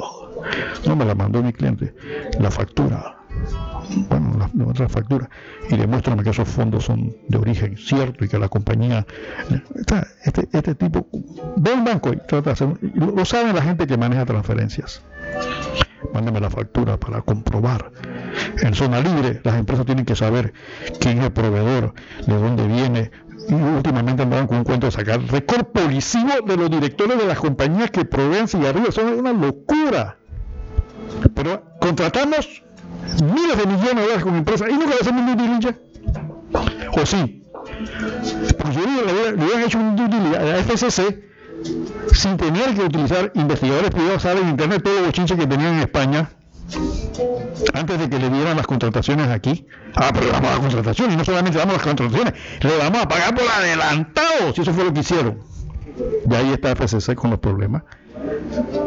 ¿Por qué no hicieron el due diligence? ¿Eh? ¿Qué es mi estimado oyente? Diligence es lo que llaman la debida diligencia. Ahora como política nacional de inversiones, de depósitos bancarios, etcétera, usted tiene que saber de dónde viene la plata, quién es su cliente, quién es su proveedor. tiene que demostrarlo, podemos tener prima facie eh, una imagen de que es honesta para evitar blanqueo capital, está bien, está bien. Hay mucha plata por droga. Tenemos el mayor productor de cocaína del mundo, de vecinos nuestros. Evidentemente que tenemos un grave problema. Mucha plata en la calle. Y los narcotraficantes andan con efectivo que no saben qué hacer y dónde meterlo. Está bien, hay que regular eso, estoy totalmente de acuerdo con eso. Entonces apliquémoslo a todo el mundo. Mira, aquí el Banco Nacional, los jubilados que quieren hacer esto, esto prácticamente lo que están diciendo es una debida diligencia, verificar todo lo que tengas. Recopilar, transmitir, suministrar, consultar con cualquiera, eso es una debida diligencia. O sea, los jubilados le van a aplicar debida diligencia. Está, autorizado el Banco Nacional para hacer debida diligencia a los pobres jubilados. Pero ¿por qué los gobiernos no se lo hicieron a las compañías que contrataron, por ejemplo? FCC, ahí salía. ¿Por qué no hicieron? ¿Por qué se vieron los de Brecht? ¿Por qué no dijeron, oye, acá, venga, aquí dice que tú tienes un récord un poco raro? Que te dicen que España te dice, ya te están haciendo rumores de que estás haciendo cosas por aquí, por la izquierda. A ver, y, tú, yo te voy a, a contratar. ¿Por qué no lo hicieron? Lo mismo pasó con, las compañías del Canal de Panamá. Había una compañía, creo que la italiana, muy buenas referencias, pero había otra que estaba también dando vueltas. SACIR creo que era, si mal no recuerdo, la investigación lo hicimos en Punto Mega hace muchos años. ¿Y por qué la comisión del canal, quien estaba encargado, pues no hicieron la debida diligencia? Ah, que no. Lo que sucede es que mientras no haya una condena en firme, se presume la inocencia. No podemos obrar contra la seguridad jurídica, porque mientras una persona no sea condenada, es inocente. Y esas cosas que pasan en esos países son eh, procesos que no han concluido y en consecuencia nosotros no podemos mal calificar a una empresa porque allá en su país dice que está haciendo coimas y que ha tenido problemas. No, no, no, no, no. Aquí somos muy apegados a la ley. Aquí, si la persona no ha sido condenada, nosotros no podemos en ninguna forma dudar de eso. Hay un viejo dicho por ahí que dice que la mujer del César no solamente debe ser honesta, sino aparentar, no solo aparentarla, sino, serlo. Por eso que aquí tengo ahora mismo que le iba a comentar el tema de la corrupción, cómo nos han medido a nivel internacional en el tema de la corrupción. No hemos salido, no hemos avanzado en el tema de la corrupción. Por eso porque aquí nosotros mismos no nos damos a respetar, hombre. Porque Panamá tiene, tenemos un problema de moralidad grave. ¿Qué problema de moralidad? Mi estimado, decía mi oyente, el problema de moralidad es simplemente la moral, hacerlo muy sencillo, es saber lo que es bueno y lo que es malo. Y saber discernir, poder escoger lo que es bueno y lo que es malo. Pero nosotros aparentemente eh, tenemos un problema de eso nuestro criterio moral pareciera que está muy afectado. Por eso hay, usted encuentra gente que dice, robó pero hizo. Está bien, pero robó pero hizo. Ya es un problema de moralidad. Entonces, y una de las cosas que decía el doctor Bernal, que es un problema de la sociedad, como decía el doctor Bernal, nosotros no somos una sociedad, somos un grupo de gente que vive ya no tenemos el calibre moral de calificar esto. yo me quedé con esa preocupación, doctor Bernal, y me puse a hacer una revisión de nuestros presidentes en la época democrática, excepto Cuchungo y ahora el, presidente eh, eh, Cortizo que no ha terminado, todos han tenido problemas de corrupción. Dirán, lo que pasa es que son rumores y son malas campañas que no, eh, ninguno ha sido Mire, el caso de la presidenta Mireya Moscoso. Creó una comisión, tuvo una denuncia de 60 casos de corrupción que se le presentaron a ella misma. Ella cuando terminó, por ahí está en la nota periodística, cuando terminó su mandato, dijo, la gente piensa que, aún más o menos, eh, la gente piensa que mi gobierno es corrupto, pero no es corrupto. Pues ahí tuvo el problema de los famosos eh, regalos de las carteras Cartier, el problema de seguridad que se, le dieron a unos parientes, el tema de la casa de allá de, de, la playa, eh, el tema del helicóptero que se hundió, o sea, un rosario de irregularidades. No hubo condena, no hubo proceso, pero este, volvemos a este a esta a esta a este, a este, a este dicho, ¿no? La mujer del César no solamente tiene que ser honesta, sino parecerlo. O tú no puedes tener un presidente que no parezca honesto. Aparte de eso, uno de sus, en esa época, eh, eh, a, uno de los magistrados de la Corte Suprema de Justicia, el señor Parafor, los gringos le cancelaron la visa entre criterios por corruptos. O sea, los países extranjeros dan nalgadas a nosotros por portarnos mal aquí. No, no llegamos. Algunos dicen, lo que pasa es que eso son campañas internacionales de intervención y obligar. No, pero, da pena. Y todos saben aquí dentro de la, del patio nuestro quiénes son los que andan y no andan en cosas, hombre. Entonces, un magistrado que le suspendan la visa. Que el presidente Pérez Valladares también le suspendieron la visa. También le hicieron unos procesos por blanqueo capital y que eso salió totalmente eh, libre de los procesos. Sí lo procesaron y salió libre con sentencia a favor. Pero todo ese, ese, eso llevar a un presidente a someterle a un proceso, hombre, ¿eso qué es, hombre? ¿Qué está pasando? ¿Campañas políticas? ¿Será que la oposición es tan fuerte que tiene esa fuerza? No sé. Luego el presidente Martín Torrijos y también tiene su problema con el tema de los semis. Hicieron un proceso también, salió inocente, pero hicieron un proceso. Ricardo Martinelli, ya esto está en la historia. Procesos por todos lados, denuncias, demandas contra demandas, sale libre, los persiguen, en fin. Pero nuevamente un presidente. Luego viene Juan Carlos Varela y nuevamente casos abiertos por corrupción, por el tema de Odebrecht.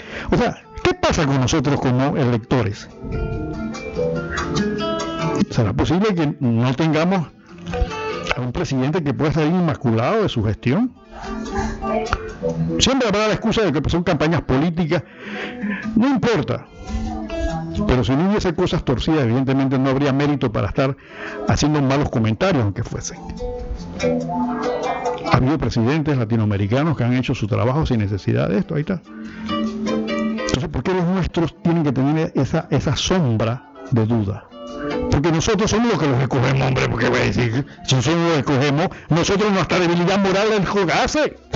Porque tú te compras el voto con una bolsa de comida, porque le pagaron el 15 años a tu hija, porque le pagaron el reinado a la, la niña. Y con ese criterio escogemos, nuestros gobernantes y las consecuencias. Todos dicen, es que yo hice obras, yo hice el puente, hice la carretera. Para eso te pagan, hombre. Para eso se les paga, para eso, para eso son candidatos tanto los diputados, los alcaldes, los representantes, por eso se les paga para hacer obras. Pero hacer una obra, se, llenan el pecho, ¿no? Yo hice tal cosa en mi mandato. Es, por eso te pagan, hombre. Debiste haber hecho cosas excepcionales, sobre todo mantener una imagen transparente. Que el no dude. Mira el tema del presidente Cortizo. Lleva poco tiempo y cada rato es una, sacadera de cosas que ya, la licitación de los autos. No vamos a decir, ok, de repente sí los necesita su presidente, pero en este momento, ahí está el cuestionamiento. En este momento en que estamos con la soga al cuello, en este momento, ah, porque estamos pidiendo plata afuera y los bancos dicen que, porque yo entiendo los asesores financieros, dicen, su presidente, mire, la cosa no está tan mala, ¿ah? Este, nosotros, nosotros todavía calificamos para tantos miles de dólares, miles de millones más. Nosotros no estamos así apretados como otros países que, que no le dan plata, no, no, nosotros estamos bien calificaditos y podemos meterle unos cuantos miles más. Eso, eso es más, eso, eso es bueno, eso es bueno. Sí es bueno desde la perspectiva de una referencia de crédito internacional, pero en cuanto a políticas públicas y a inversión, eso es lo que hay que analizar. Porque esa plata no la paga ninguno de los asesores. Esa plata la vamos a pagar todo el pueblo panameño dentro de un poco de años atrás. El Banco Nacional pidió mil millones de dólares en bonos, vendió bonos a 10 años mil millones de dólares le preguntaron para qué son esta plata. Entonces la persona que contestó, no me acuerdo quién era, tiene una explicación bancaria muy satisfactoria. Creo que con eso vamos a conseguir fondos baratos y vamos a... Sí, eso está bien, pero ¿para qué lo van a usar? ¿Cómo tú pides mil millones y no saben qué lo van a usar? ¿Quién se lleva mil millones y no da una explicación de por qué. No, si dice no, lo que pasa es que tenemos el plan X que vamos a invertir esto en agricultura, aquí tenemos el plan B para la micro y pequeña empresa, que vamos a utilizar tanto, aquí tenemos esto tanto para financiar a las escuelas que están en problemas, aquí tenemos esto y esto y esto y esto. Ah, bueno, está bien. Perfecto, pero este mil millones para qué? Para bajo escuela después solventar los gastos que va a tener el gobierno en planilla y demás. Esas son cosas, esas son las cosas, mi estimado oyente que debemos pensar. Porque nos a no pensar. Y mucho menos van a pensar ahora que no saben qué vas a comer mañana, hombre. Esas son las cosas que hay que pensar. Ah, no, que nosotros. Entonces dicen el Banco Nacional. Lo que pasa es que la oferta fue de 4.800 millones. Claro que sí, hombre. La gente está interesada en poner plata a producir y te lo van a prestar. Pídelo, pero ¿para qué lo necesitas? ¿Para qué lo necesitas? Si tienen, tienen en, cartera de depósito las plata de la Caja de Seguro Social, que son miles de millones de dólares, y no le pagan 2% nada más. Todos los fondos que, se, del Estado están ahí metidos en el Banco Nacional que lo puedo usar. Claro, a un corto plazo, porque pero la tesorería sabe manejar eso. Lo que pasa es que no, los que no saben el negocio van dicen, bueno, es que, no, señores, la plata en los bancos metida en las bóvedas no funciona si no se usa.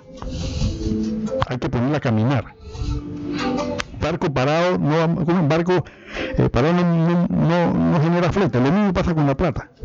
Los banqueros, el, banquero sabe cómo usar la plata.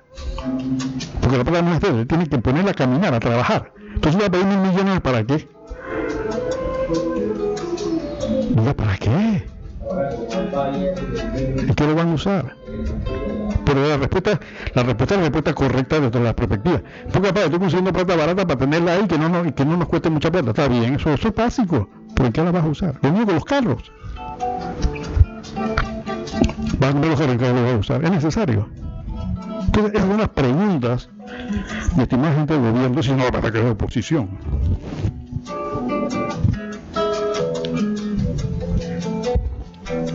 Es oposición y entonces eh, quedamos así. Bueno, se nos está acabando el tiempo. Había muchas cosas que, proyectar, que comentar. Pero se me ha quedado música también en el tablero, de ¿no? Bastante música pendiente. Vamos, vamos, a poner a Greg Carucas para, para ir cerrando el programa. Greg Carucas es un, este, eh, eh, pianista, compositor, ha ganado varios Grammy Vamos a traerlo con una producción que se llama El último tren. Vamos para ir terminando esto y bajando un poquito la tensión que produce estos comentarios.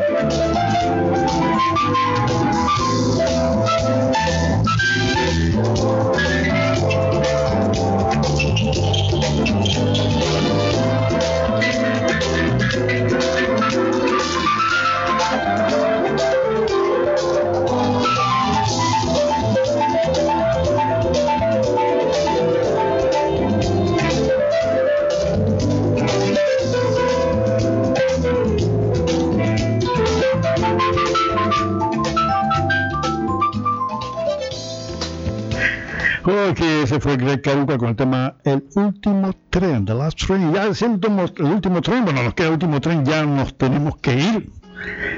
Y quiero agradecer a todos los invitados de hoy, al diputado Juan Diego Vázquez, al ex alcalde del distrito Juan Carlos Navarro, que estuvo con nosotros, aquellos que nos han estado mandando mensajes. Y solamente me queda recordarle a mi querido pueblo La Chorrera, hombre, que están de fiesta, que recuerden que Chorrera es más que bollo y chicheme. Hay gente que vale la pena. Y quiero recordarle a todos los oyentes que recuerdan, la vida es como una moneda que hay que saber gastarla a tiempo y con gracia. Y no te olvides, pero siempre es bueno que no te olvides, que qué bueno para los gobernantes que el pueblo no piense. Y regala un libro, es un regalo que puede estar. Estaremos, con, si el gran arquitecto del universo lo permite, estaremos con usted el próximo sábado aquí en Punto Mega en Radio Ancon y agradeciendo la asistencia técnica de Rage en cabina, decimos hasta pronto.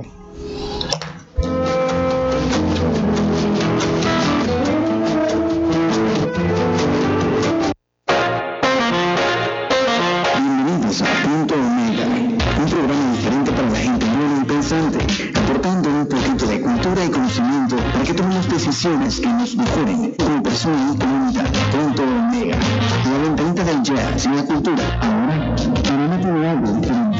Punto Omega. Todos los sábados de 10 a 12 mediodía en esta emisora. Producido y dirigido por Ramón Mendoza.